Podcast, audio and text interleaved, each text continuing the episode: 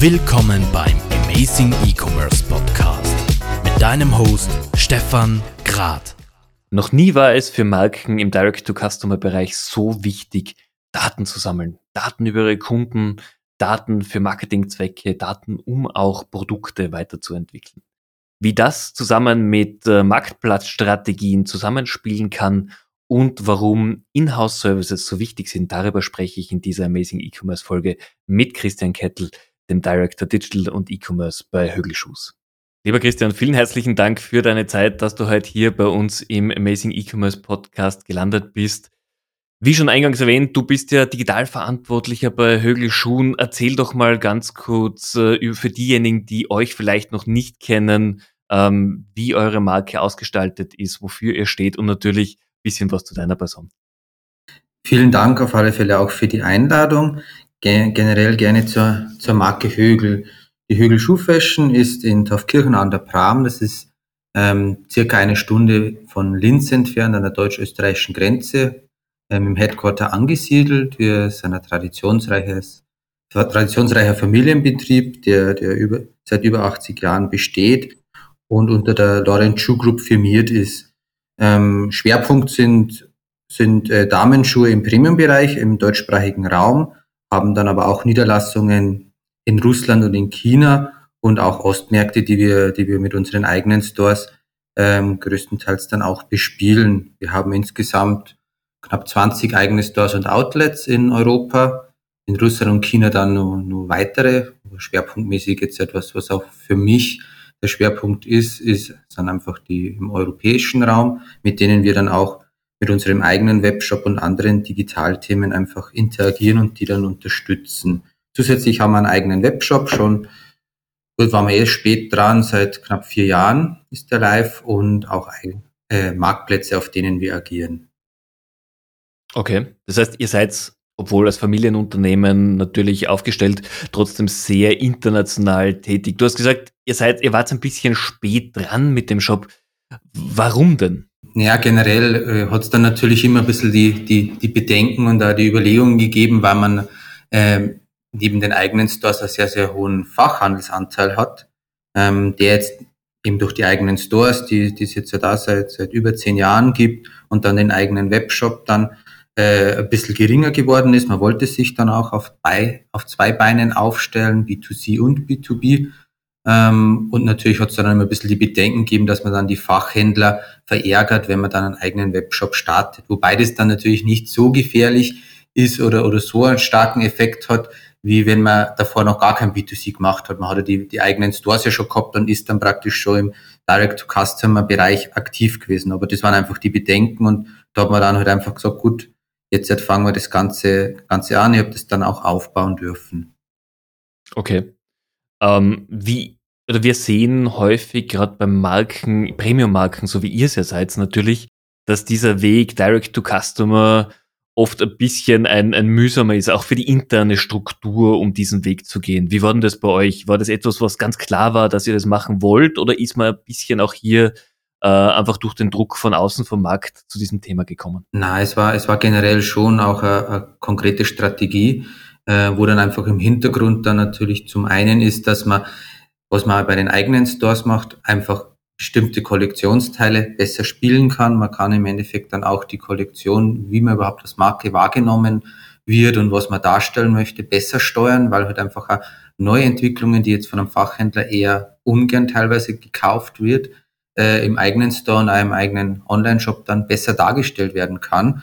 Äh, und deswegen eigentlich die Richtung auf alle Fälle die richtige und, und auch sehr wichtige war. Und zum anderen natürlich auch, dass man einfach mehr mit Kundendaten arbeiten kann, dass man einfach mehr das Gefühl auch direkt vom Kunden bekommt, weil wenn man einfach nur in einem B2B-Geschäft ist, dann bekommt man natürlich ein Feedback über den Intermediär zurück, aber man hat halt einfach nicht das, den direkten Draht zum Kunden und das direkte Feedback. Und das waren einfach die Gründe, warum man das dann auch gemacht hat und äh, dann eben gesagt hat, jetzt ist dann der richtige Zeitpunkt.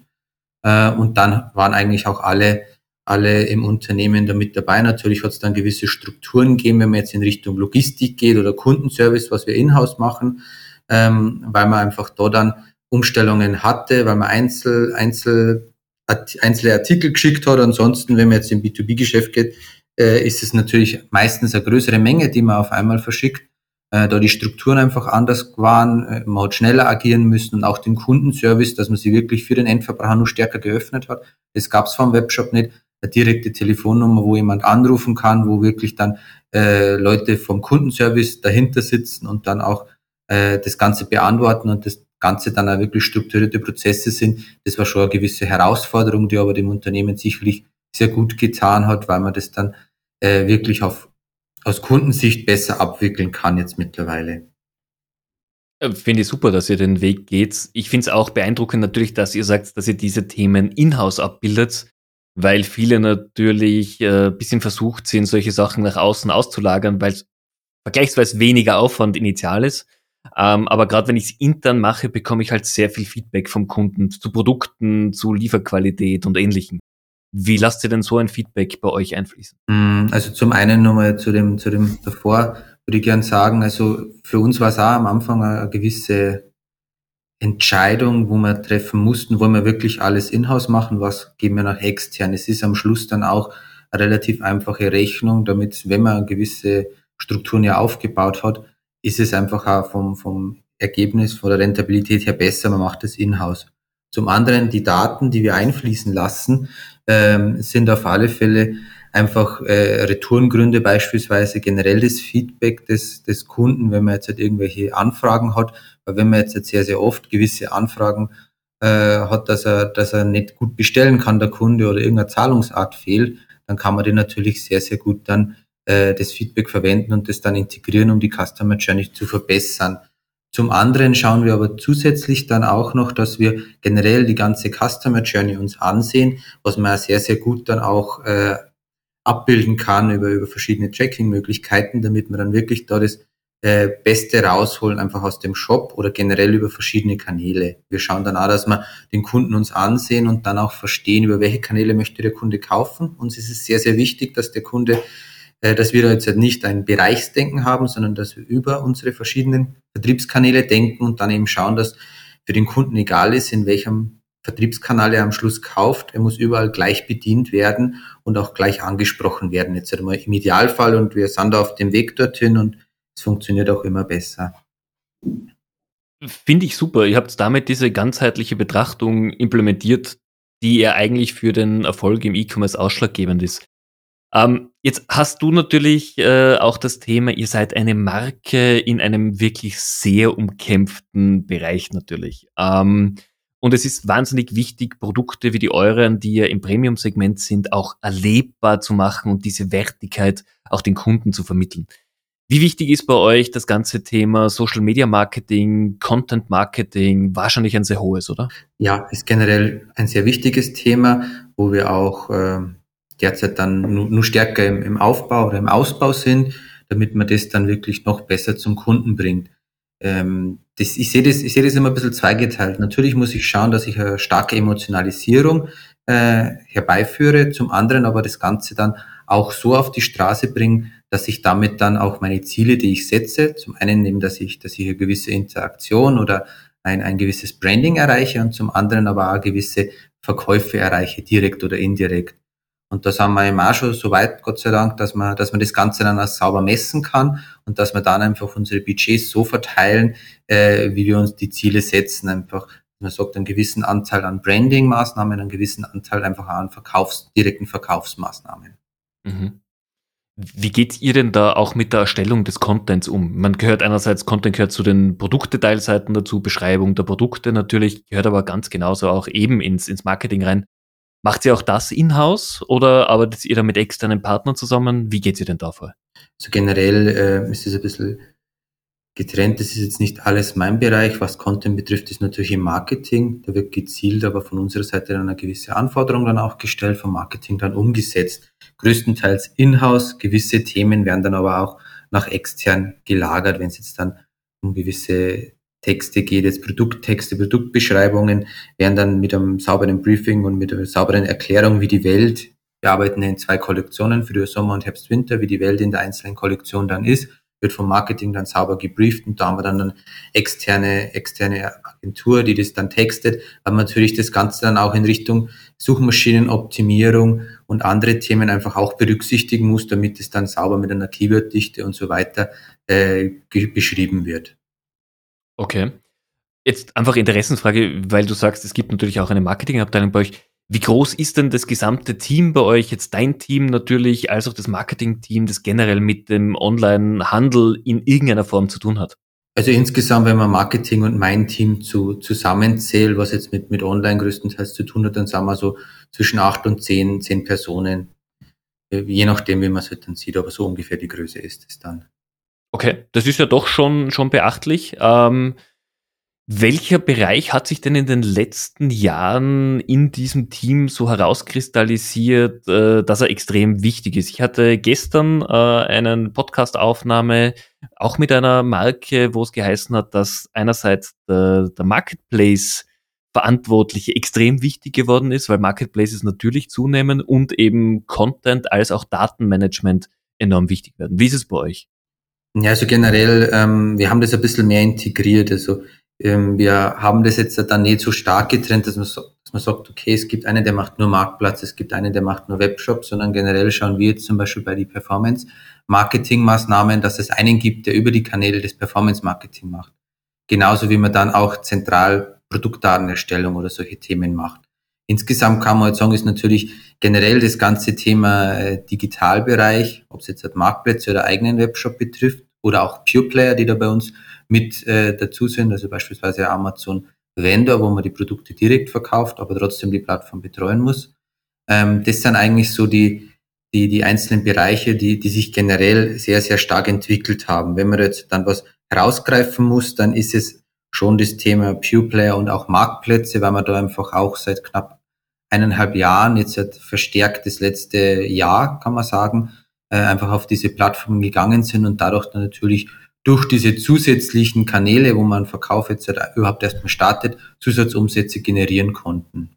Ja, ist natürlich eine, eine Grundlage, wie man es aufsetzt, ist ganz unterschiedlich dann bei euch. Okay, spannend. Ähm, du hast ja doch auch äh, schon einen längeren E-Commerce-Weg hinter dir. Du bist schon einige Jahre auch in der Branche. Wenn du jetzt so zurückschaust, was sind denn für dich die wichtigsten oder spannendsten Veränderungen der Branche über die letzten fünf Jahre? Also gen generell glaube ich, dass, dass einfach die Wichtigkeit stärker geworden ist. Ich glaube, dass man zur Corona-Zeit gesehen hat, wer sich davor schon mit dem Thema auseinandergesetzt hatte, konnte relativ schneller reagieren und zumindest gewisse, gewisse, gewisse Themen noch ein bisschen abfedern oder abfangen, wo andere mehr Probleme hatten. Also ich glaube, man ist gen generell da jetzt halt viel, viel sensibler und auch viel bewusster ist geworden, dass, dass einfach das, das E-Commerce auch nicht mehr weggehen wird, sondern dass das immer mehr wird. Genauso wie man generell jetzt die letzten fünf Jahre einen sehr großen Sprung eigentlich auch gemacht hat vom Verständnis, wie wichtig Daten sind. Ist für uns auch wichtig. Ich bin da ein bisschen der Verfechter, dass man wirklich als erstes einmal eine saubere Datengrundlage braucht und ein, langfristigen, ein langfristiges Konzept und einen langfristigen Plan, wie die ganzen Systeme, es werden ja leider immer mehr Systeme und nicht weniger, wie das Ganze zusammenhängt und dann wirklich langfristige, vernünftige Struktur dann gewährleistet wird. Das ist, ist super wichtig. Ich meine, Daten ist sowieso ein, ein glaube ich, meist diskutiertes Thema aktuell. Wir wissen alle, dass die Tracking-Möglichkeiten natürlich weniger werden. Auf der anderen Seite muss ich einfach intern die Datenhoheit aufbauen, saubere E-Mail-Marketing-Listen haben etc.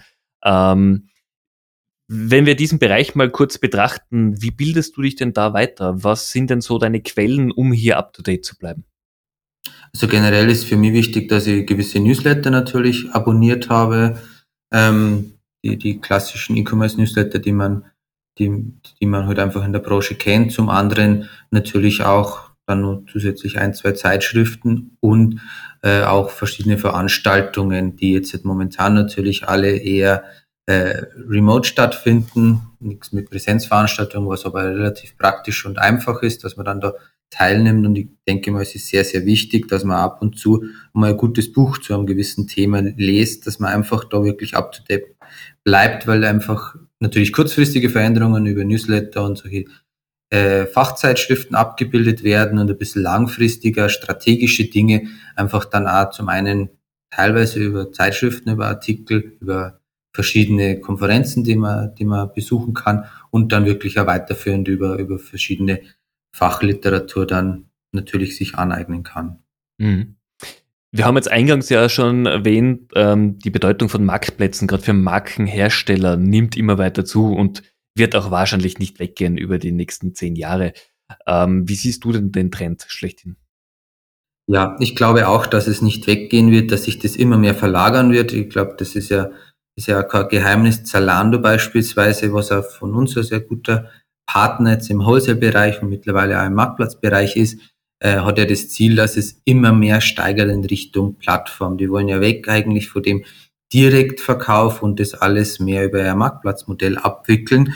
Und genauso ist, ist, das haben wir natürlich auch mitbekommen und da Gespräche gehabt und natürlich wird dann generell sukzessive das auch für eine Marke immer wichtiger, direkt dann ähm, auf solchen Plattformen präsent zu sein, um dann auch zum einen die, die Produkte und auch die Umlagerung abzufangen, weil eben viel mehr über Marktplätze ja gemacht wird, auch von, die, von diesen Partnern. Und zum anderen kann man dann als Marke ein bisschen gegensteuern, wenn es um eine gewisse äh, Preis, Preisthematik geht, weil natürlich dann kann man, kann man gewisse Produkte einfach sauber darstellen und selber dann den Preis ein bisschen steuern, wie wenn jetzt die Marktplätze selbst oder die Plattformen selbst dann einfach äh, teilweise sehr, sehr aggressiv verkaufen.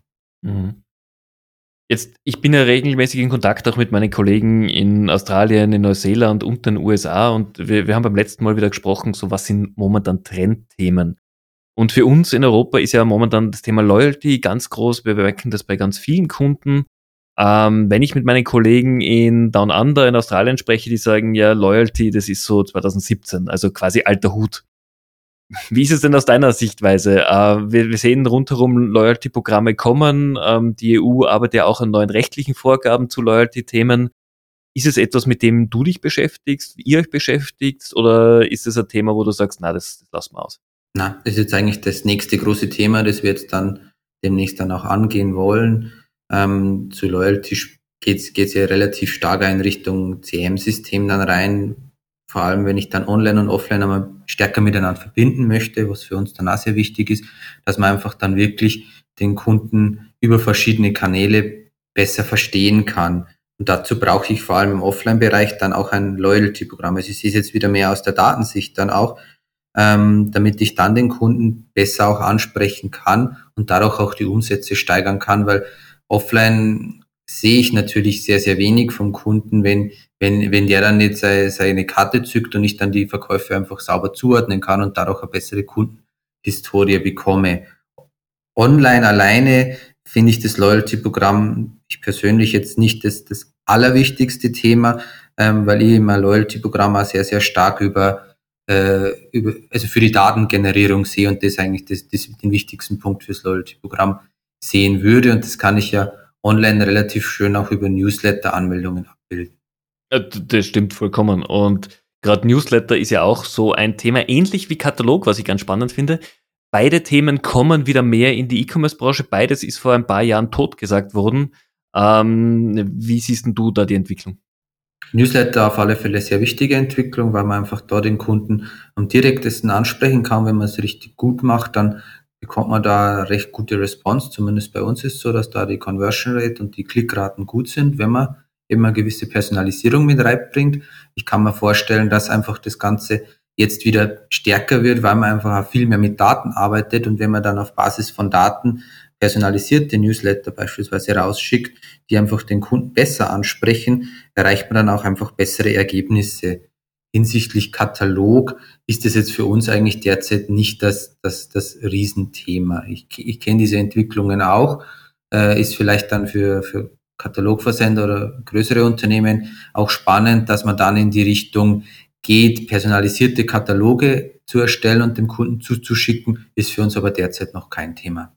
Okay. Na, also ist, ist spannend, weil eben viele Marken so ein bisschen auf das Chibo-Prinzip auf äh, und diese kleinen Quartals- oder, oder Monatskataloge rausbringen, was bei euch natürlich mit zwei Kollektionen im Jahr ein bisschen schwieriger ist in der, in der Herangehensweise.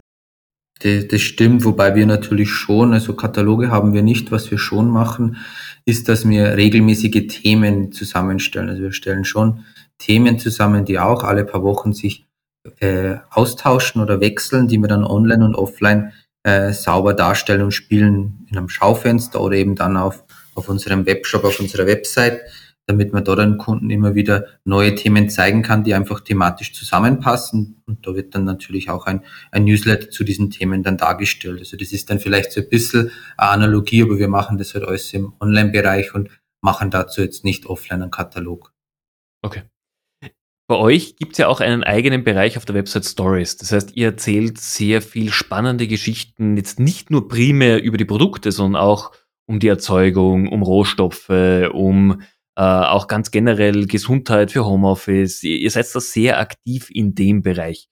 Ähm, wie wichtig glaubst du, ist denn sowas auch nicht nur jetzt auf der eigenen Seite darzustellen, sondern vor allem über die sozialen Kanäle nach außen zu bringen? Weil gerade äh, dieses Thema, dass ihr auf der Suche seid nach nachhaltigen Materialien. Ich glaube, das ist essentiell, was auch die Konsumenten heutzutage interessiert.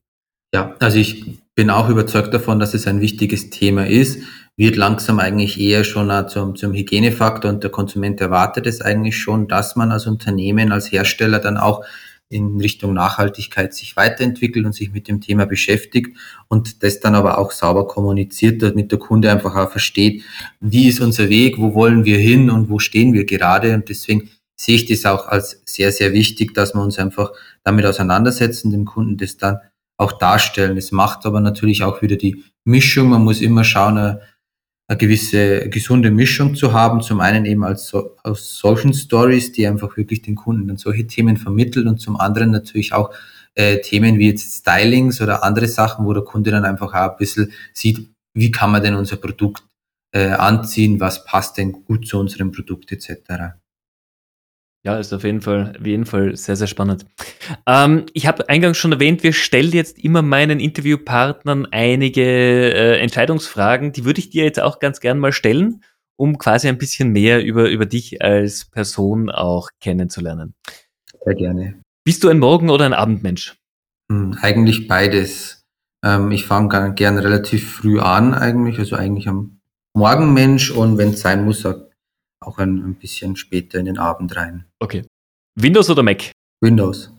Oh, spannend. Also momentan tendieren mehr als 70 Prozent aller Podcast-Gäste tatsächlich zu Windows. Finde ich super spannend. Hat sich geändert über die letzten Jahre. Ja, das finde ich auch spannend. Ähm, Berge oder Meer? Wo zieht es dich eher hin? Eigentlich das Meer. Offline oder online? Wie kaufst du persönlich ein? Oder gibt es irgendwelche Produkte, wo du sagst, na, auch wenn ich Onliner bin, die kaufe ich trotzdem offline? Also generell finde ich, macht es die Mischung es kommt immer, es kommt wirklich drauf an, wenn es jetzt halt einfache Produkte sind, die nicht erklärungsbedürftig sind, dann natürlich online. Wenn es dann gewisse also nicht, technische Produkte sind, wo ich ein bisschen mehr Beratung dann haben möchte oder was eine größere Anschaffung ist, wie beispielsweise eine Küche oder sowas, was ich vor einer Zeit mal kaufen musste, dann äh, lasse ich mich auf alle Fälle ähm, beraten. Das würde ich dann auch oft offline machen, gegebenenfalls das Ganze dann aber nachträglich online bestellen, also eigentlich so einen hybriden Ansatz. Okay. Da muss ich jetzt nachfragen, ich bin derjenige, der zum Beispiel darauf wartet, dass ich endlich Autos online bestellen kann. Würdest du ein Auto online kaufen? Hm, konfigurieren und kaufen würde ich es dann online, ich würde es aber auf alle Fälle zuvor einmal fahren wollen. Okay. Aber du bist jetzt auch niemand, also dir würde es reichen, wenn du die Möglichkeit bekommst, quasi den Wagen mal für zwei Tage Probe zu fahren und du brauchst aber jetzt nicht direkt den Händler, um dich auch in ein Verkaufsgespräch setzen zu müssen. Nein, aber ich glaube, bei, gewissen Produkten einfach trotzdem auch noch die Haptik nicht unwichtig ist. Also ich bin da eigentlich ein Fan davon und finde das auch sehr wichtig und wir arbeiten im Unternehmen in die Richtung, dass man einfach das Produkt schon einmal erleben muss, es dann aber gegebenenfalls nachträglich wirklich auf meine Bedürfnisse konfiguriert äh, bestellen kann. Mhm. Okay. Bücher oder YouTube oder Hörbücher, wie bildest du dich persönlich weiter? Mhm, größtenteils eigentlich dann Bücher. Und äh, die letzte Frage, passend natürlich jetzt gerade, Last-Minute Weihnachtsgeschenke oder kaufst du deine Geschenke schon im Oktober? ähm, ich versuche es zumindest immer, dass ich, dass ich vorausschauend die Geschenke kaufe. Bei den meisten schaffe ich es, bei ein oder zwei ist dann leider Last Minute. Okay. Und dieses Jahr schon, schon vorgekauft? Ja, gewisse Sachen habe ich schon vorgekauft für die Familie, aber alles leider noch nicht. Vielleicht heute. Ja, ist aber, ist aber sicher nicht schlecht. ja, heute wäre natürlich Black Friday gerade ein perfekter Tag dafür. zum Einkaufen. Okay. Ähm, Zwei Fragen habe ich jetzt noch in der Folge. Das erste ist tatsächlich, wir, wir sind jetzt am Black Friday, als wir gerade diese Folge aufnehmen. Das heißt, äh, eine der umsatzstärksten Wochen steht gerade an. Es steht das Weihnachtsgeschäft vor der Tür. Österreich ist im Lockdown, das heißt, es wird ein mega Weihnachtsgeschäft für viele Online-Händler. Ähm, wie siehst du denn das Thema, dass momentan schon zu enormen Lieferverzögerungen kommt durch Post, DHL, durch die Zusteller? Glaubst du, wird sich's noch ausgehen, dass alle Kunden tatsächlich ihre Geschenke, die sie jetzt kaufen, zu Weihnachten unter dem Baum wiederfinden? Ich hoffe es. Also wir haben bisher noch nicht die Riesenprobleme mit den Lieferverzögerungen. Wir beachten das natürlich auch, sind da in starker Abstimmung auch mit unseren Logistikdienstleistern. Ähm, ich denke, ich denke, dass es jetzt schon wieder schwierig wird. Vor allem mit dem Lockdown wird sicherlich dann das ganze Volumen noch mal mehr zunehmen, als man vielleicht damit gerechnet hat was ja gegebenenfalls für manche Online-Händler positiv ist, für andere, die einfach äh, in Richtung Omnichannel aufgestellt sind, eher negativ sein wird. Ähm, aus dem Grund befürchte ich, dass man schon irgendwie so ab dem 15. Dezember, sofern jetzt da dann der Lockdown nicht doch wieder ein bisschen, bisschen abgeschwächt wird, äh, werden wir sicherlich die Verzögerungen dann erleben. Okay, ja, also definitiv. Äh, ich, bin gespannt, was dann tatsächlich äh, die letzten Daten sind, an denen korrekt geliefert wird. Meine nächste Frage und auch die abschließende Frage in dieser Episode ist, äh, wenn du jetzt auf die nächsten zwölf Monate ein bisschen vorausschaust, was glaubst du, werden sowohl für dich intern als auch generell in der Branche so die Trendthemen sein, die äh, vielleicht mal tatsächlich wieder eine Revolution in der Branche veranstalten werden?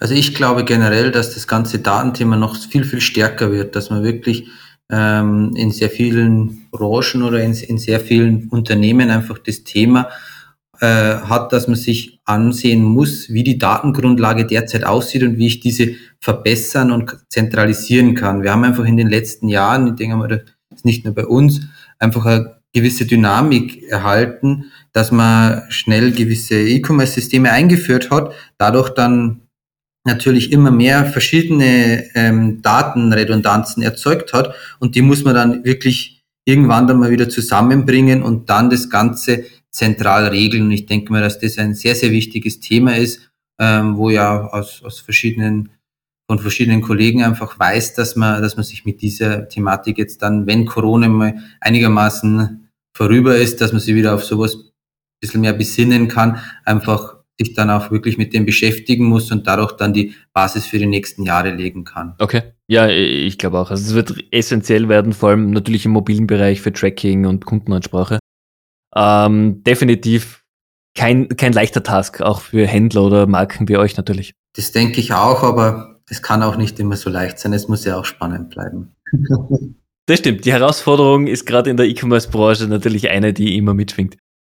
Sehr gut, Christian. Vielen herzlichen Dank für deine Zeit. Es war wirklich spannend, mit dir zu plaudern. Wenn sich jemand der Zuhörer im Nachgang mit dir vernetzen möchte, ist wahrscheinlich LinkedIn der beste Weg, oder? Genau, da bin ich präsent. LinkedIn und Xing äh, gerne jederzeit ver vernetzen. Ich freue mich drauf, wenn, wenn sich jemand meldet. Wunderbar. Liebe Zuhörer, vielen Dank auch wieder, dass ihr mit dabei wart. Ich hoffe, auch diese Folge war wieder spannend. Ich wünsche euch einen schönen, erfolgreichen Tag und freue mich, wenn wir uns nächste Woche wieder hören. Bis bald. Bis dann. Ciao.